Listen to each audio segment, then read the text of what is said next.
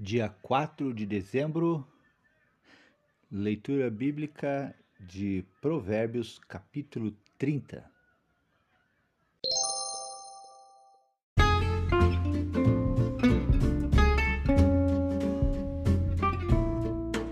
Seja bem-vindo! Você está fazendo parte da jornada da leitura e meditação da Palavra de Deus em dois anos. Os áudios que você aqui vai ouvir, eles terão no máximo uma duração de 30 minutos. Você vai recebê-los diariamente.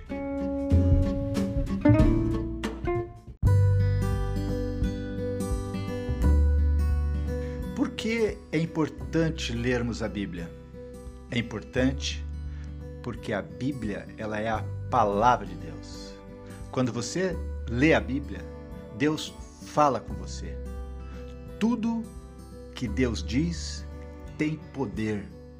Se você estudar a Bíblia com atenção, deixando Deus falar ao seu coração, as palavras de Deus vão mudar a tua vida. É por isso que é importante você ler a Bíblia para ouvir a palavra de Deus.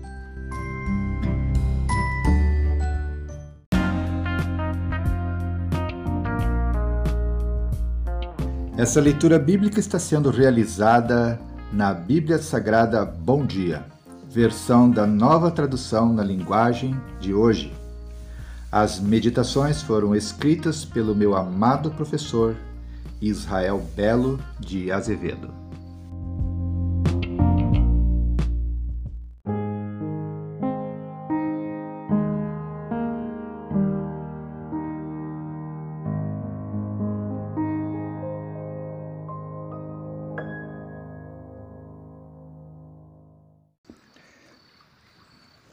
Leitura do capítulo 30, Provérbios, capítulo 30. Oremos. Deus querido, Deus amado, mais um dia se passou, aqui estamos mais uma vez agradecidos a Ti, porque sabemos, Senhor, que é o Teu Espírito Santo quem tem nos atraído até esse lugar para estarmos aqui, Senhor, ouvindo a Tua palavra. Obrigado, Deus. Continue, Senhor, gerando em nós a disciplina de Te buscar para te ouvirmos e por ti, Senhor, sermos edificados. Precisamos tanto de ti. Há momentos difíceis, Senhor, no nosso dia a dia, que precisamos de sabedoria para tomar decisões, as decisões corretas. Precisamos, Senhor, de coragem para dizer não, coragem para dizer sim. Coragem, Senhor, para tomar a decisão de acordo com o teu querer.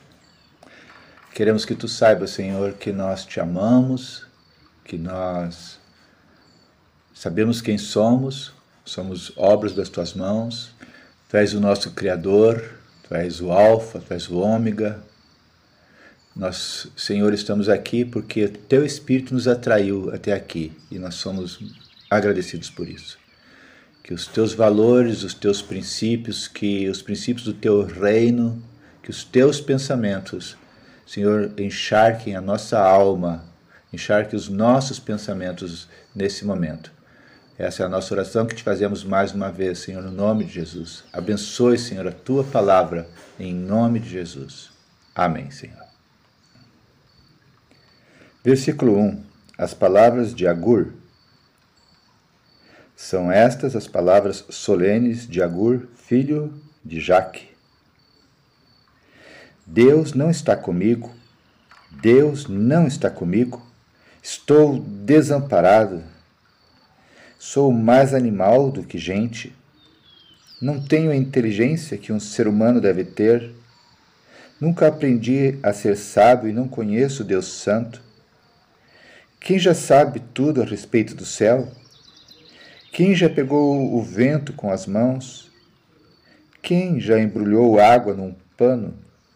Quem já marcou os limites da terra? Você sabe quem é ele? E quem é o filho dele? Tudo o que Deus diz é verdade. Ele é como um escudo para todos os que procuram a sua proteção. Nunca declare que Deus disse alguma coisa que de fato ele não disse.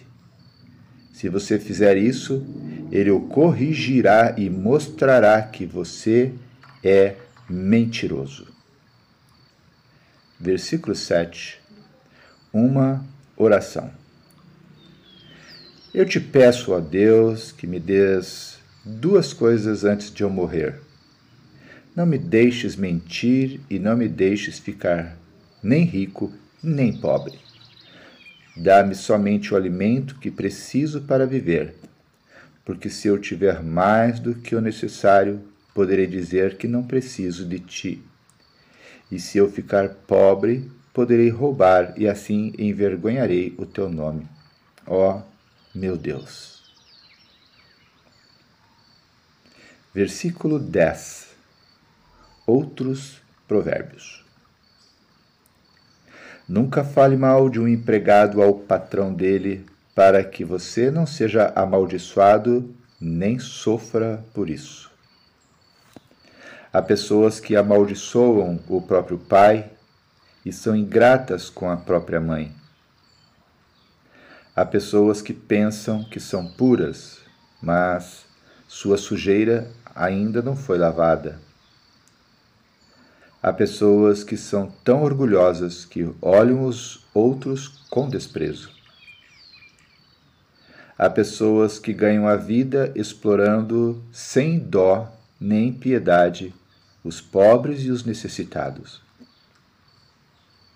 A sanguessuga tem duas filhas e as duas se chamam Me dá, me dá.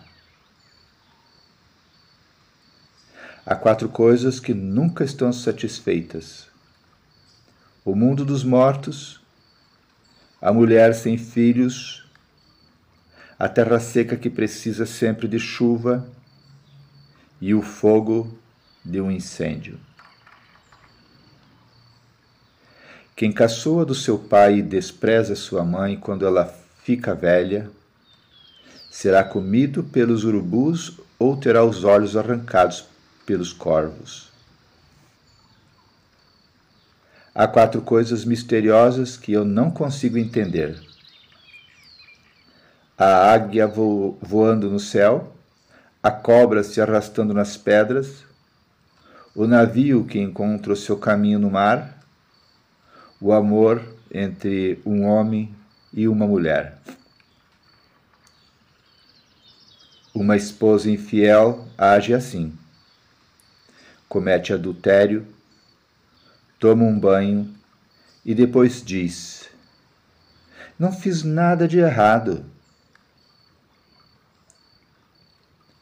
Há quatro coisas que a terra não pode tolerar: o escravo que se torna rei, o tolo que tem para comer tudo o que quer, a mulher de mau gênio que arranja casamento e a escrava que toma o lugar da sua senhora. No mundo há quatro animais que são pequenos, mas muito espertos. As formigas, que são fracas, mas ajuntam a sua comida no verão.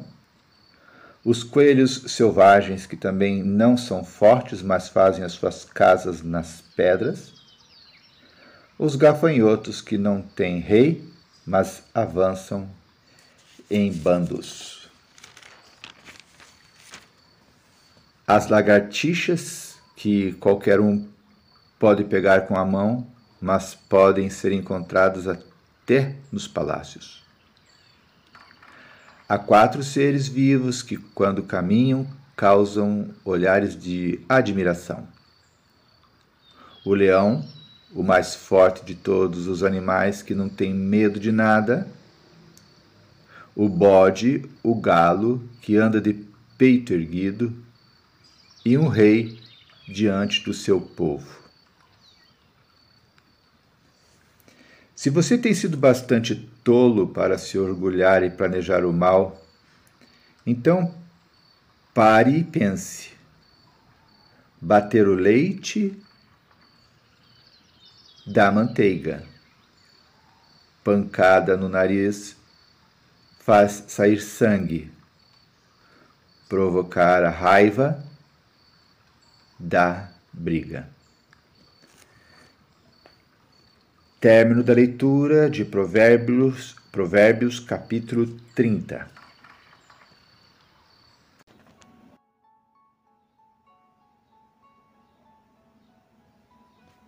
Gostaria de fazer um destaque aqui em Provérbios capítulo 30, versículos 7 ao 9, onde passo a ler novamente.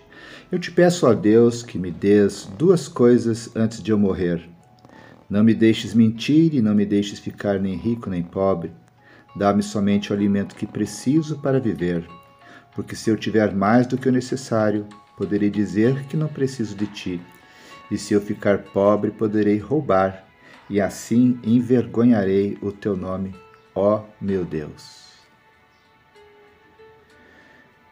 Essa oração nos faz lembrar da oração de Jesus.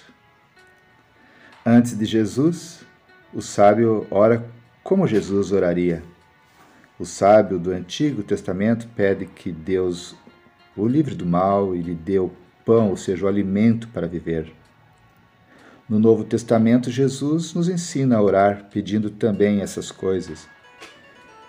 Na oração do Pai Nosso, portanto, Jesus nos ensina a pedir alimento. Podemos pensar então que o pão nosso é comida e, por extensão, tudo de que precisamos para sobreviver, ou seja, pão, casa e saúde, nossas necessidades básicas. Jesus nos ensina a pedir por nossas necessidades básicas, que serão satisfeitas por Deus. Portanto, pão representa tudo o que realmente precisamos. O pão nosso é o pão que se compartilha. Esse nosso é o nosso de compartilhar, é o pão companheiro. Aliás, companheiro vem de Roma antiga, onde um amigo era chamado de companio, ou seja, companheiro, vindo de companes, aquele com que se reparte o pão. Não podemos pedir pão só para nós, mas para todos os que precisam. Não podemos nos contentar em ter se tantos não têm. Entre os tantos que não têm, alguns querem trabalhar, muitos não conseguem trabalhar, mas a razão principal é que não dividimos. Isso é verdade no nosso dia a dia e também é verdade no grande sistema. O problema da fome no mundo ainda não foi resolvido porque os governantes, tanto dos países ricos quanto dos países famintos, não querem. A desigualdade vem de muitas fontes, incluindo o nosso desperdício. Que adjetivo podemos usar para exprimir nosso sentimento quando, num restaurante, pratos inteiros de comida são deixados sobre a mesa e recolhidos ao lixo? Quantas fatias de pizza podemos comer e quantas comemos? E o que fazemos com o que sobra? Pão nosso é um libelo contra o desperdício. O nosso é o pão pedido, não determinado. Nada determinamos, apenas pedimos. Deus dará se quiser. No Antigo Testamento, as bênçãos vinham como consequências da obediência. Já com Jesus, as bênçãos são frutos da graça maravilhosa de Deus. No Antigo Testamento, os sacrifícios que os fiéis realizavam resultavam em salvação. Já com Jesus, é o sacrifício que Jesus fez que produz salvação.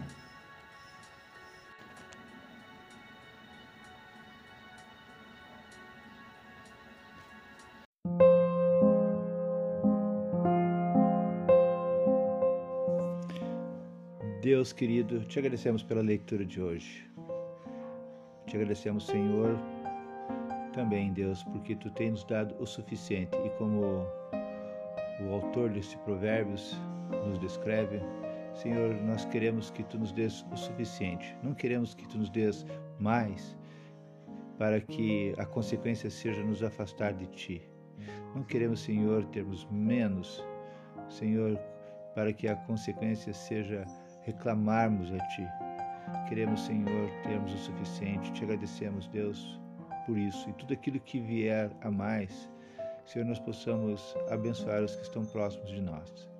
Ajuda-nos, Senhor, a descansarmos em Ti, confiarmos em Ti, sabendo, Senhor, que Tu, mais do que ninguém, estás, estás provendo, Senhor, o melhor para cada um de nós. Eu te agradeço pela provisão de ontem, de hoje e de amanhã. Te peço, Senhor, que tu faças o mesmo por cada irmão que está participando dessa jornada da leitura bíblica da tua palavra. Que tu nos dês um término do dia abençoado, uma noite de descanso e, se for a tua vontade, Senhor, até o dia de amanhã. Nós oramos no nome de Jesus. Amém, Senhor.